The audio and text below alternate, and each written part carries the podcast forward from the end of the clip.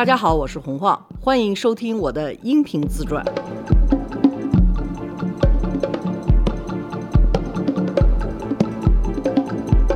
大家好，罗叔好。好你好，嗯我们是一阶段一阶段录哈，得跟大家解释一下。就一般我这不是一会儿在这儿，一会儿在法国嘛，每个礼拜都录了两三次。嗯，越往后头就越像跟朋友聊天儿，就越不觉得是做节目了。哎所以好多时间线就会哔哩吧啦乱跳一记的。就说就说到这事儿，一想起来，哎，我那事儿还有什么？基本上就不管它时间线，就全都给混着一锅汤，就把一事儿给说了。大的时间线是没问题的。对，就是有的小的就会让大家听着很模糊哈。不过我看最近评论，大家都特别喜欢第二季，说我第一季特别像跟您做访谈，啊，第二季就是让您敞开了聊。他们说第一季是坐着听，第二季可以躺着听，然后一边听一边乐。为了你们躺着舒服，好吧，吧为了你们躺着都舒服，都躺下，躺下，开始说话了啊！嗯躺下，躺下，躺下，闭眼。结果今天在录的时候已经是立秋了，嗯，对，八月八号哈，今天嗯，立秋了。收获的季节，挺不容易的。而且其实第一季到现在也就是一年多的时间，第一季播完了，到今天不是太长时间对，但是跟录完了到这会儿得有差不多一年了，因为我们做完第一季的时候还是疫情的时候呢。对，好像是八九月份录完的。对啊，就是因为我二二年去法国之前录完的嘛。嗯，一天录多少集？咱俩在这儿。哦，那个时候 一到后来吧，就因为觉得要走，所以就开始猛录。嗯，这也是一个时间有时候混淆的一个原因，就是你坐在那儿，你聊天说聊完一个小时，有人说啊好，这是一集了，然后人说再开始一个，然后其实。从我们两个人的情绪来讲，这事儿没聊完，只不过我们打磕巴说大家好，完了之后接着上一个话题又开始聊，之后就聊的有点凌乱。其实这样也挺好，因为大时间线，在那那儿啊，对所以我觉得就更像聊天，大家听着也更舒服。对要特别坐着那儿一件事儿一件事儿捋，但是就怕有人较真儿。就有的粉丝是这样的，他看了之后说不对，哦，你的哪天哪天在你的书里头你写的哪年哪月哪号你不在那儿，然后我就基本上快疯了。我说有有有，啊还有人画图呢。您记得第一季里面有一集是唐山大地震，您不是去火车站接人吗？嗯还有人画下来了嗯您的行进路程，然后哪个地儿应该塌了，哪个地儿没塌。他说您当时应该这个墙看的是不对的。对，就是碰见这个的时候，我也不是特别在意，但是问题就是说挺逗的哈，你就觉得，但是这个一般在我自己身上说这个的时候，有时候我还辩解几句哈，但是一般就是关于我们家的事儿，那要纠正我的人那多了去了，我跟你说吧，你爷爷不是这个，你爷爷不是那个，你妈不是那个什么。怎么怎么怎么着，反正所有人都我说对对对对，他就是你爷爷，他就是你爸你妈，不是我爸我妈，都是你的，都是你的，拿走。对，最后会涌现出一大批比您还了解您的人。绝对的，这比我了解我们家的人现在已经很多了，尤其是对于我外公，你外公啊，在哪年哪月什么，你知道不知道这件事情？我说我不知道。哦，我跟你说，还有你不知道的一件事情，然后就说怎么怎么着，我说我真的不知道，他就会问我很多这些事，我说那你怎么知道了？哎呀，我看了很多呀，微信公众号呀，网上来的呀。我说这些您都信啊？我都看的。徐教授，我说那行吧，然后他就非常不能说愤怒，但是就有点怨我的那种眼神看着怒。其不争。对，就说说你为什么不写啊？我说因为我知道的真的没有他们那么多，他们可以编，我觉得我可能不能编。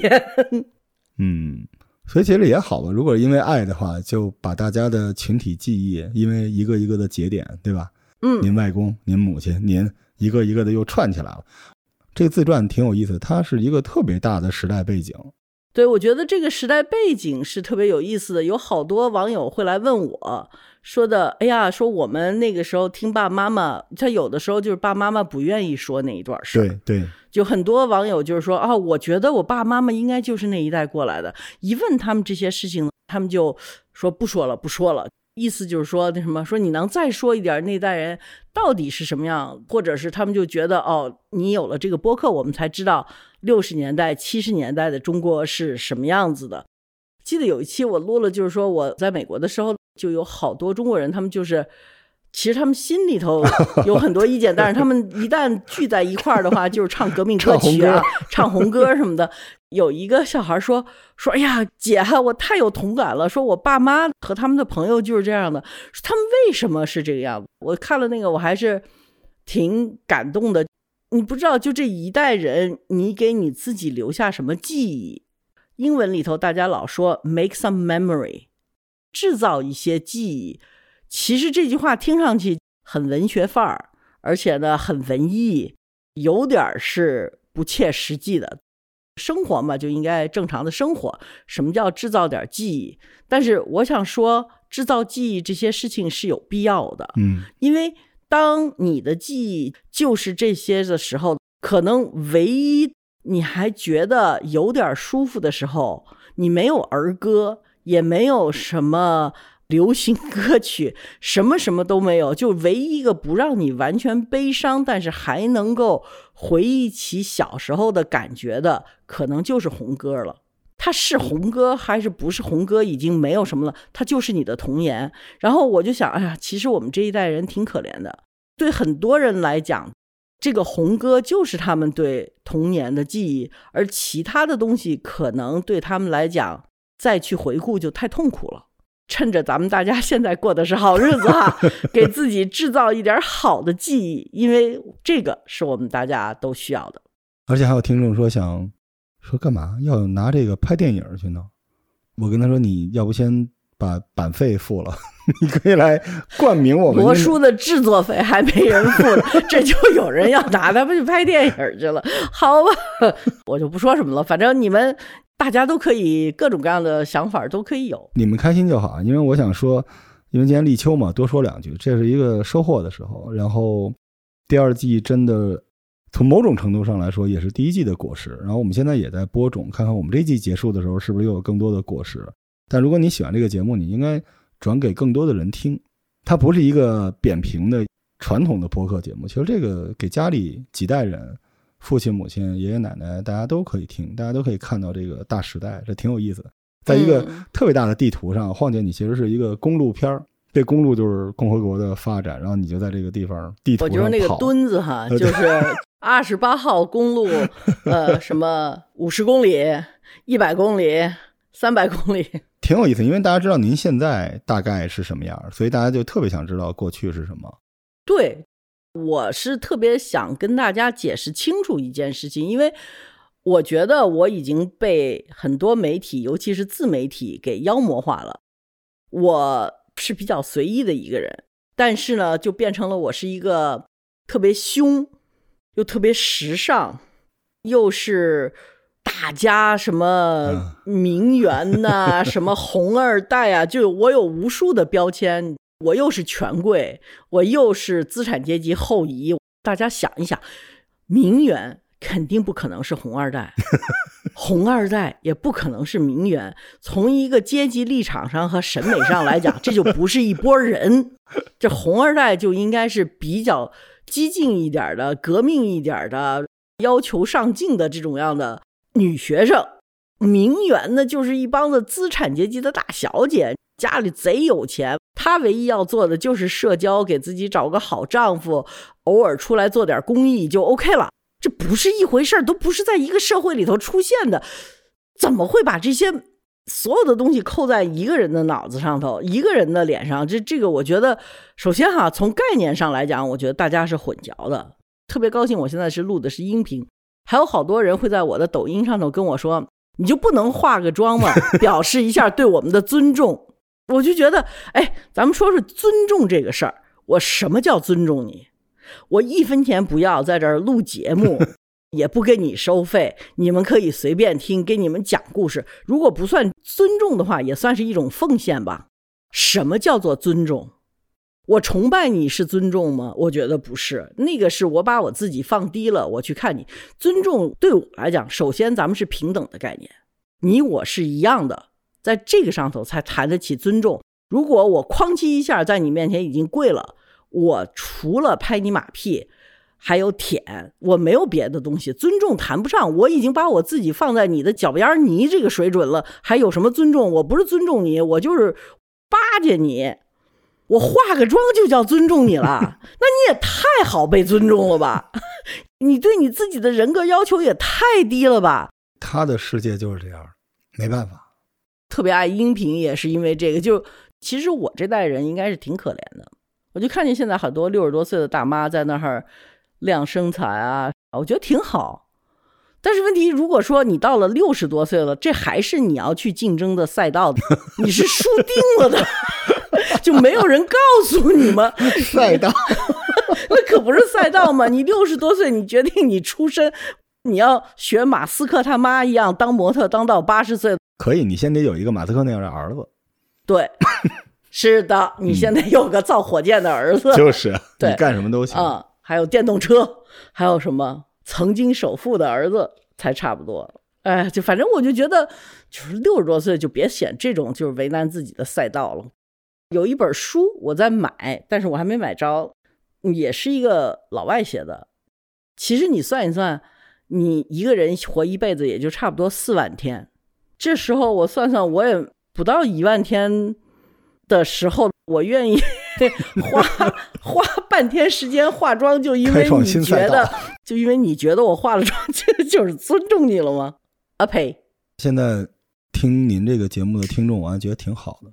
因为大家跟我说，它就是一个画卷，徐徐展开的一个国家发展进程中的画卷。然后说这个画卷里边没有数字，没有那些鸡血，基本就是一个一个小人面孔。嗯，然后大家跟您去交互，真有点像电影。就一个人是怎么成长，只不过电影的角色换成了您嘛，就是换成一个。不要再鼓励别人去扒。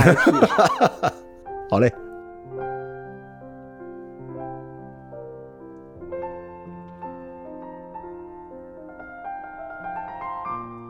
我也乐得挺开心的。要是不录，好多事儿还真就忘了。但您这记性真够好的。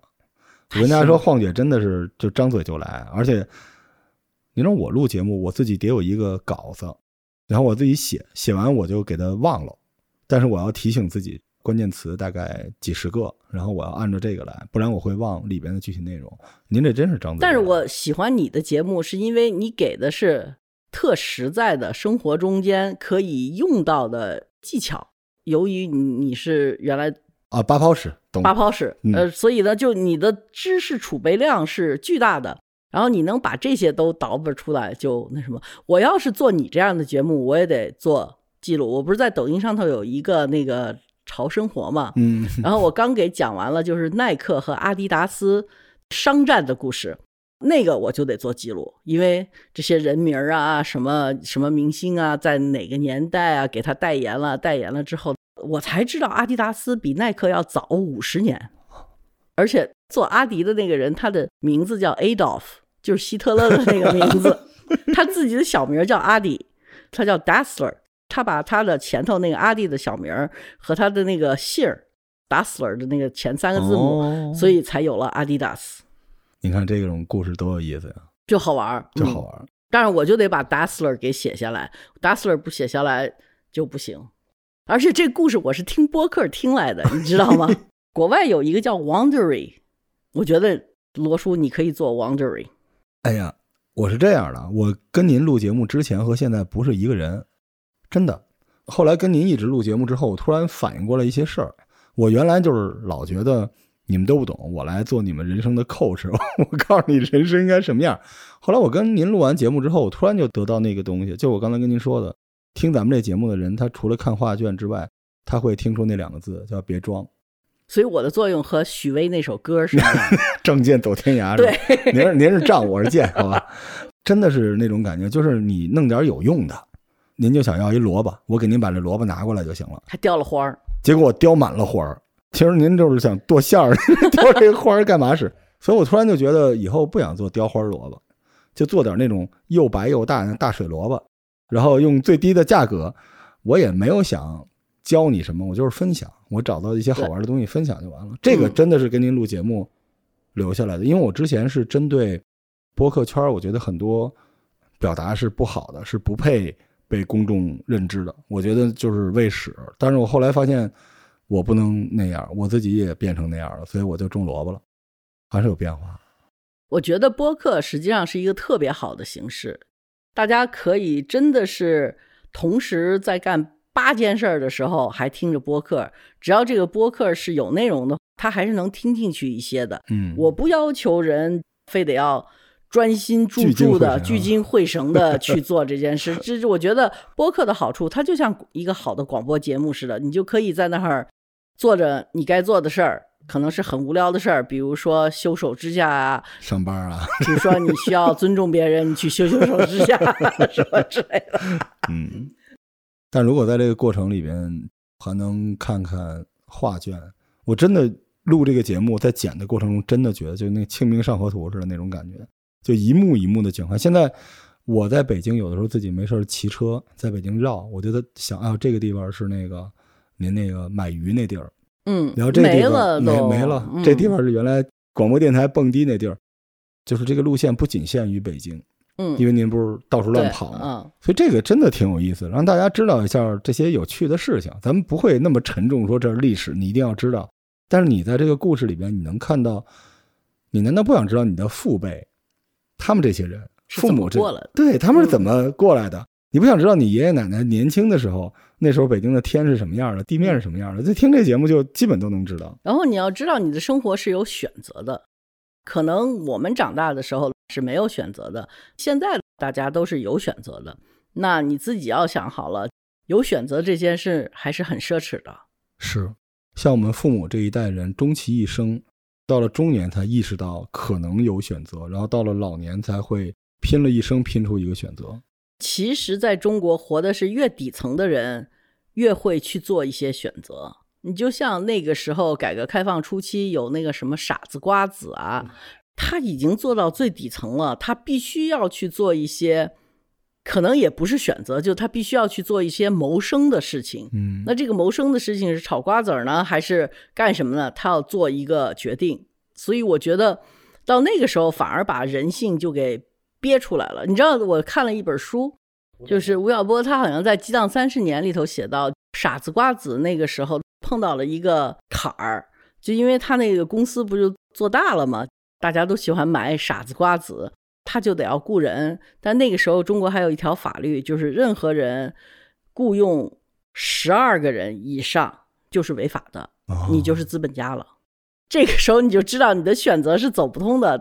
还好我们现在。你可以当企业家，你可以当各种各样的大人物，他已经不问出身了，所以我觉得这点是特别好的一个地方。要珍惜这些事儿，嗯，你要珍惜这些机会啊，就是说你们有这些机会就是特别好的。你可以去炒瓜子，你也可以去炒股票，这个就嗯，当然炒瓜子我觉得更保险一点。现在可贵了，可 对。不过生命力就在这里边，嗯，所谓的生命力，你看现在宁可大家去看一些。连动物都满足不了，看植物，植物的生命力是怎么回事？你那么喜欢这生命力，你自己想想，你的人生是怎么过的？你可以做选择，随时随地去做选择，嗯，不要盲从。然后你的生命就是所有你的选择累积在一起，这就是你的一生。如果说所有的你的一辈子都没有做选择，那你就是非常被动的过完了这一辈子。是，所以要活成河流，你所有的选择就会汇聚成一条小溪。你是。自己在一个山谷里面转圈化成一潭水，还是你流到大海里面都行，但别当石头。你要动起来，要用一大堆选择来凝聚成你现在的生活，就是你知道你这生活是你选出来的就可以。人挪活，树挪死。嗯，真是。中国人有好多老话，真的是有意思，非常智慧。我们村儿一个村民七十多岁了，我就特佩服他，我觉得他这个人就是一个天生的乐观派。他得过一次脑瘤，还得过癌，都是很艰苦的就医过程。他跟我说，有一次他们抱着一万多块钱现金到医院门口，来了一股风，他们摔了个跟头，把钱还都给吹散了。完了，他们就在医院门口到处追着摁那个一百块钱的票子，特画面感。老太太跟我说的是：“哎呀，那个票子就是满天飞呀！哎呀，我们就到处摁呢，脚啊手啊都不够用。”他跟他女儿两个人的这种感觉，我就觉得哎呀，太不容易了。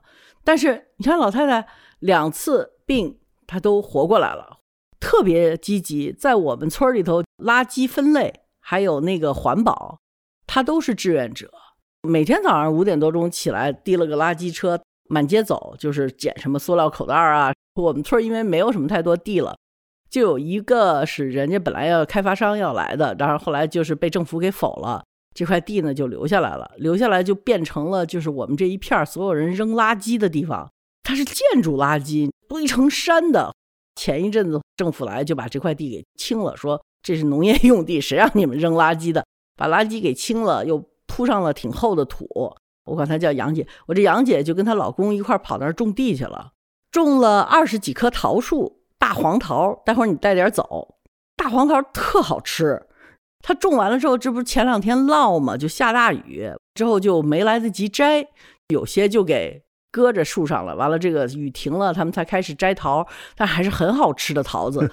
他就跟我说说的，你来，我给你装一筐子桃子，你拿走，剩下的我就到市场上卖去了。我说你到市场上卖什么？你就给我吧，我就抖音给你直播卖了就完了。后来我去了之后，我发现不行，我这个夸口夸早了，因为它二十几棵树吧，量不够。第二呢，就是说你后头还有什么包装啊，还有这些那些好多事情。我就是能把它卖走，所有的后勤的东西你是弄不过来的，因为你量太小了。所以后来我们说算了，你就把桃子就全卖给我们吧，买下来完事 坐在办公室，我办公室有好多桃，然后我现在准备给所有人派桃，你待会儿把地址给我。好嘞，嗯，生命力之桃，希望大家听这节目的人都有生命力，都乐观吧。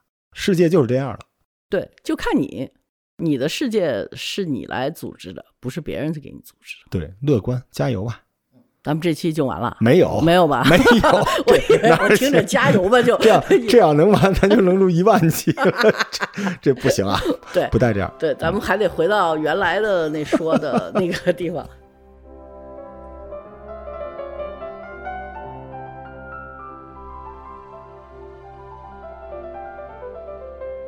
说到哪儿了？我都忘了。还是说到那杂志社的事儿了。嗯，杂志社，我先说这个杂志社的成立，我说了吧。嗯，就一老板是，然后跟这个谭盾先生的爱人当时结了个梁子啊。啊，结了个梁子。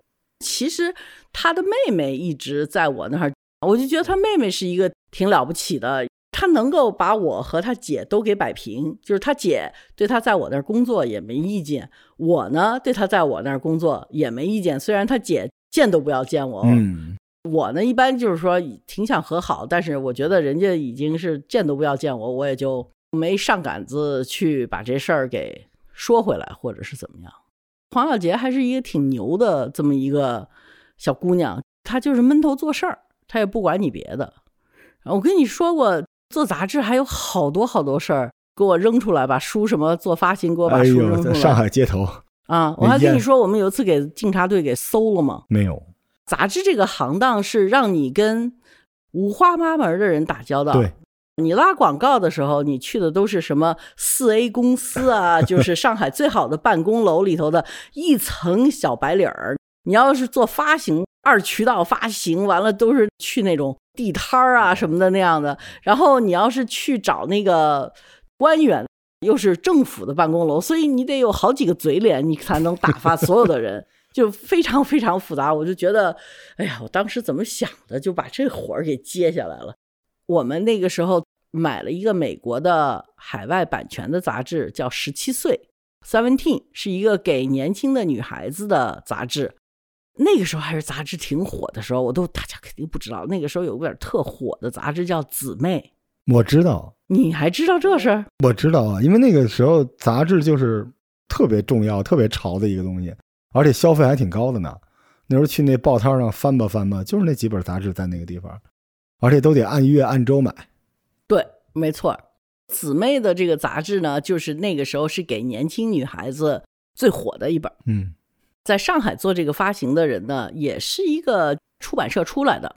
他就特别想发行《十七岁》这个杂志，后来我跟黄英杰就商量，黄英杰说没法给他，因为给他的话，他和姊妹，他就把这一个年轻女孩的杂志就给控制住了。姊妹呢，又是他自己投资的一本杂志，他说：“你看，你要放到他手里头去，那等于他把这个渠道就给拿捏的死死的。”嗯，我觉得黄小杰说的有道理，然后我就说好吧，那就不要给他了。这位先生呢也是很客气的，又要请我吃饭呢，说为什么他会花好的，他会公平的，他会怎么着？哎呀，我就跟他说，我说张先生，你这个话吧说的我都信哈，我说但是你这个里头埋了太多的利益冲突了，一旦爆发了之后，我们就连朋友都做不好了，还不如不要去接这个梗。他就挺不高兴的，那我就想不高兴就不高兴吧，我们自己到上海发行，等于。黄小杰自己去找邮局找那个什么做发行。第一期出来的时候，所有的杂志印好入了仓库。一般我们都是大部分的杂志好了先入库，那我们的库跟我们的办公室不在一起，我们会把一部分第二天要发的就留在办公室。那次呢，我们可能有差不多两千本吧，在我们办公室，剩下的全在库里头。第一本啊。Seventeen 要创刊的杂志还没发的时候呢，下午黄小杰就给我打个电话说：“哇，你赶快到上海来呀，不得了啦，他死机了！”我说：“怎么了？怎么了？”小杰，你慢慢说。他说：“他来了好多警察呀，他们来了，把所有的我们办公室的杂志都搜走了。”我说：“为什么？说这是一个违法刊物。”我当时我就说：“哈，这个讲小孩怎么穿衣服和那个什么邪教，我就离得不能再远了。”我说不可能吧，这个反正他们就说，我说就是把杂志拿走了是吗？我说那你明天就从库里头再调，先把杂志发了。他说不是的，他们把我们的杂志拿走了，把桌子、椅子还有电脑什么都拿走了。啊，我们政策上头有一个联合纠察，就是税务、文化局和公安联合文化纠察，这个是三个部门组成的一个部门，就这个部门。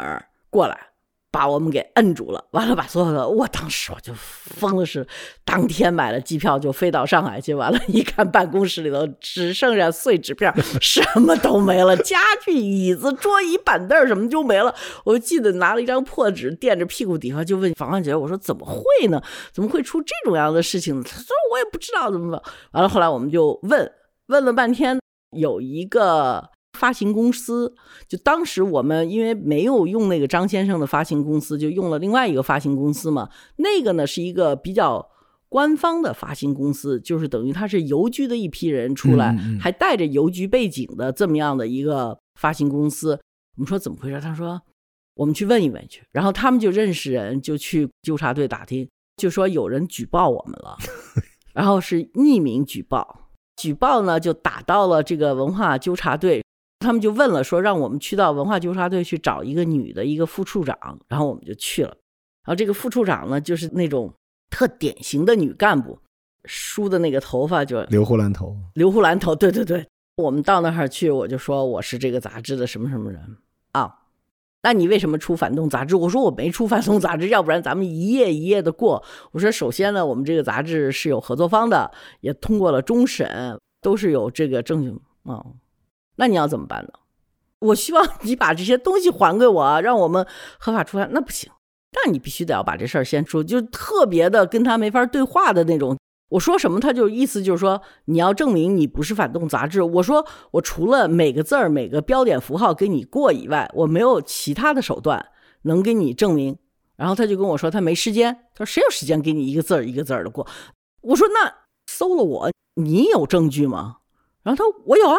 我说谁啊？我有一个举报啊，然后我就说啊，你这个举报他又是匿名的，你又不做调查，你就把我的东西全给拉走了。我说这个不合适吧？当时我就觉得特别，然后我们又找那个发行公司，那发行公司说我们再给你问问去，因为他们是系统内的嘛，他们就有门路跟我问出来，你们是不是得罪过一个姓张的？我说对啊，我们说那个姓张的本来 Seventeen 是给他发行的嘛，我们觉得他那儿有一点利益冲突，后来就交给你们发行了。那家人家就说，那就是他有一些问题，说你们这样吧，我们来组织，然后就这家发行公司组织了一次，我这辈子头一次下澡堂子，也是最后一次下澡堂子，就是这次。对，这家发行公司就组织了我和黄小杰，还有这个副处长，他们发行公司的人一块儿下澡堂子洗澡，头一天还在那儿两边。对池的。第二天我就发现我脱光了衣服在那儿洗澡，和他一块儿搓背了，所以我觉得这个太神奇了。你知道，就是我又没去过澡堂子，我也不知道，就是说他发你一个盆儿，还发你一套睡衣。嗯嗯，头一天他还穿着官服，我还是在那儿跟他就有点针锋相对的那种感觉。第二天我们俩人每人一身粉的睡衣，一人拿着一个小白盆儿到那个里头去，再脱光了，互相搓背，完了一块儿说要不要找人给我们搓一搓？我说好的呀，好的呀，完了就趴着那儿。他是北京来的，你们给他搓干净点儿。他可能不喜欢洗澡的。你来过澡堂子吗？我说我没，就两个人浑身光着，就趴着那个床上，非常坦诚，非常坦，不坦诚也不行了。你就在那儿搓背，搓背完了之后，再穿上小小的粉外衣，到那里头就有什么自助餐呐，还有什么可以打麻将啊什么。然后我们一圈人呢。男的呢都穿着蓝色的睡衣，女的呢都穿着嫩粉嫩粉的睡衣，男的都穿着嫩蓝的。我当时我觉得这他妈简直是比他妈芭比还芭比的一个场景，因为我到那儿去脱光了是为了解决我的发型问题，我没觉得我是去洗澡的，虽然背上给搓掉了一层皮哈。他们就说这个问题嘛很小的呀，就是我们解决一下，有点误会啊，怎么说？然后那个就跟那个刘胡兰头衔的那个人说说，要不然你跟他解释一下吧。然后那女的就跟我解释说，前一阵子呢，她爸爸病了，住在上海一个很好的医院，叫华山医院，嗯，很超好，是吧？嗯，他就住华山医院了。他住在华山医院的时候呢，他要开刀，有一个主任的第一把刀吧，要想求他找他呢，就说他的儿子是做杂志的。哦，就这个姓张的爸爸是华山医院的主主任，第一把刀，我也不知道是开什么刀的，反正就是说外科是特厉害，找着这个姓张的了。姓张的爸爸就给刘胡兰发型的爸爸开刀，很成功。然后呢，他们就特别想感谢他，就说你有什么事情吗？你有什么事情的话，我们可以帮帮你啊，或者是怎么样？他就说他受人欺负了，说北京来了个红二代。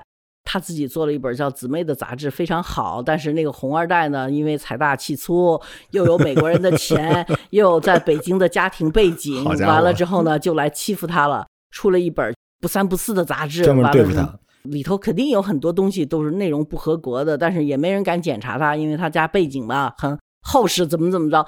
这个杂志他觉得一上市就肯定会冲他的杂志，他也觉得不能够让这种样的东西上市，他就说。那怎么办呢？然后那女的就跟我说说，那么我就跟他说呀，我说你这个空口无凭的，我怎么去呢？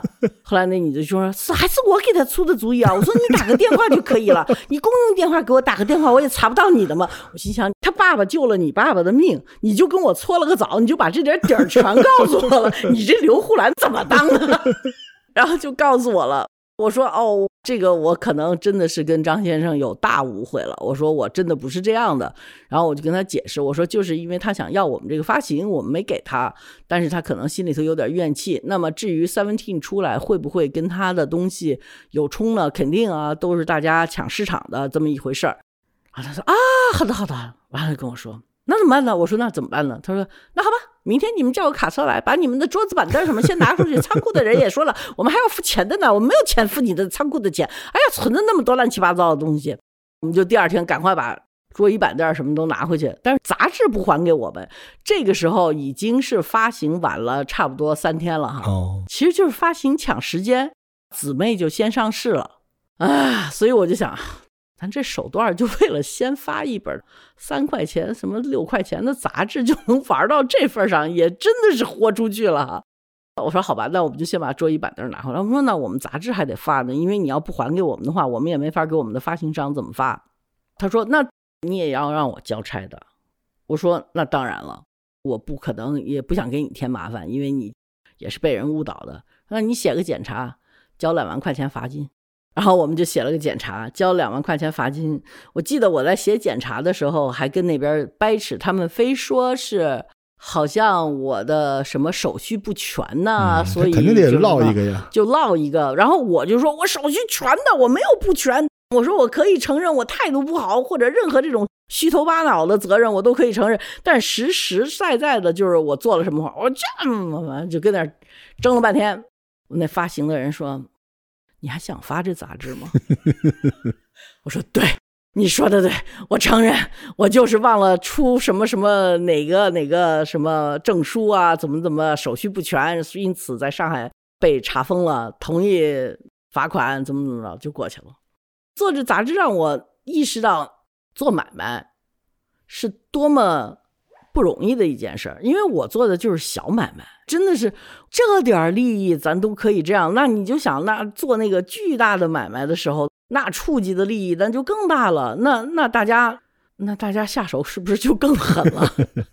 这种样的发行收入吧，其实真没什么，你真是发到摊上去，那个时候发一本杂志发行收入也就几万块钱，为此就打得如此头破血流。完了，现在你再看杂志，就基本上没有发行了，就 基本上就杂志都快没了。完了之后就觉得啊，当时怎么会有那么多的头疼的？事情简直就嗯不可以想象，所以我在那个时候做杂志的时候，我觉得我那个时候气还很盛，没觉得大家都不容易。我那时候就觉得乘风破浪的姐姐，你知道吗？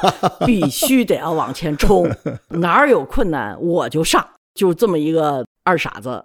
现在回想的时候，就那一段教会了我很多。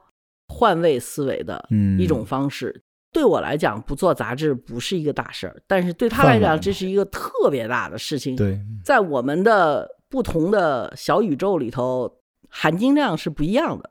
对于我来讲，我原来就是正义感特强，老觉得什么 没底线。我在做杂志的时候，有一次坐飞机旁边碰见一个法国的航空公司，叫 Air Special，就那上头的一个老头儿。老头就跟我说怎么怎么着什么的，可能是这个事儿刚完。他说：“你这在中国做买卖做的怎么样？”我说：“那什么，哎呀。”然后他就说：“哎呀，看样子你在中国买卖也没做大，但是还经历了不少事儿。”我说：“可不是嘛？”我说：“这怎么可以这种啊？没底线。”然后他就看着我说：“他说底线很贵的啊。”我说：“什么意思？”他说：“Justice is very expensive，公正是很贵的。” Respect is also very expensive. All these things are very expensive. 他说这些东西都是很贵的，必须要在一个大家有足够安全感的社会里头，这些事情才会不发生。当时我心想，那死老头子说什么呀？什么叫很贵的？这不是拿钱衡量的。人活着就得有一点正义感，怎么？然后我心想，那我飞机坐他旁边，我也不跟他吵架了。我要跟他吵架，后头那个八个小时怎么办呢？但是我现在想，我觉得他说的特别对，这就是一个过来人跟你讲，当你的生命线被受到威胁的时候，你去跟人家谈底线，那真的是一个很荒唐的事情。嗯，实际上你 就不要去触人家的。当然，我也不是说没底线就是好。我觉得树立底线这个事情是在大家都脱贫了以后才可以谈及这些事情。是。不能够拿道德观去衡量别人，完了让所有的人跟你的道德观都统一，这个不算太可能，因为大家在不同的利益点上，所以这个道德观就不可能是统一的。您这就是一腔豪勇，直接撞上了人情社会。你说太对了，我就特别不理解。然后就是你要知道，这个画面就是特别搞笑的，就真的是头一天我们还在那儿。扯着脖子那么吵呢，第二天就变成我们端着小盆一块去洗澡去了。所以就是入乡随俗。您说的这一段，我觉得您身上还有点那种美式思维呢，就那个年代的美式思维啊，不是说现在这个年代。为什么中国有这古话叫在商言商啊？真的是，所以换位思考是一个特别特别重要的事儿。人情社会这个词其实是一个课堂，它不一定是一个。贬义的，人情社会的真正解读就是能不能换位思考，对吧？不能觉得自己这一套一定是对的，那两码事儿。行吧，那咱们这期先到这儿。您这一开始就来炸雷，咱们继续往后看。对我这是唯一一次我去澡堂子的故事，也贡献给你们了。我从此以后就再也没见过澡堂子。好嘞。不信你们，要是能找着黄小杰，你们可以去问他，他陪我去的。好嘞，那咱下期再见。下期再见。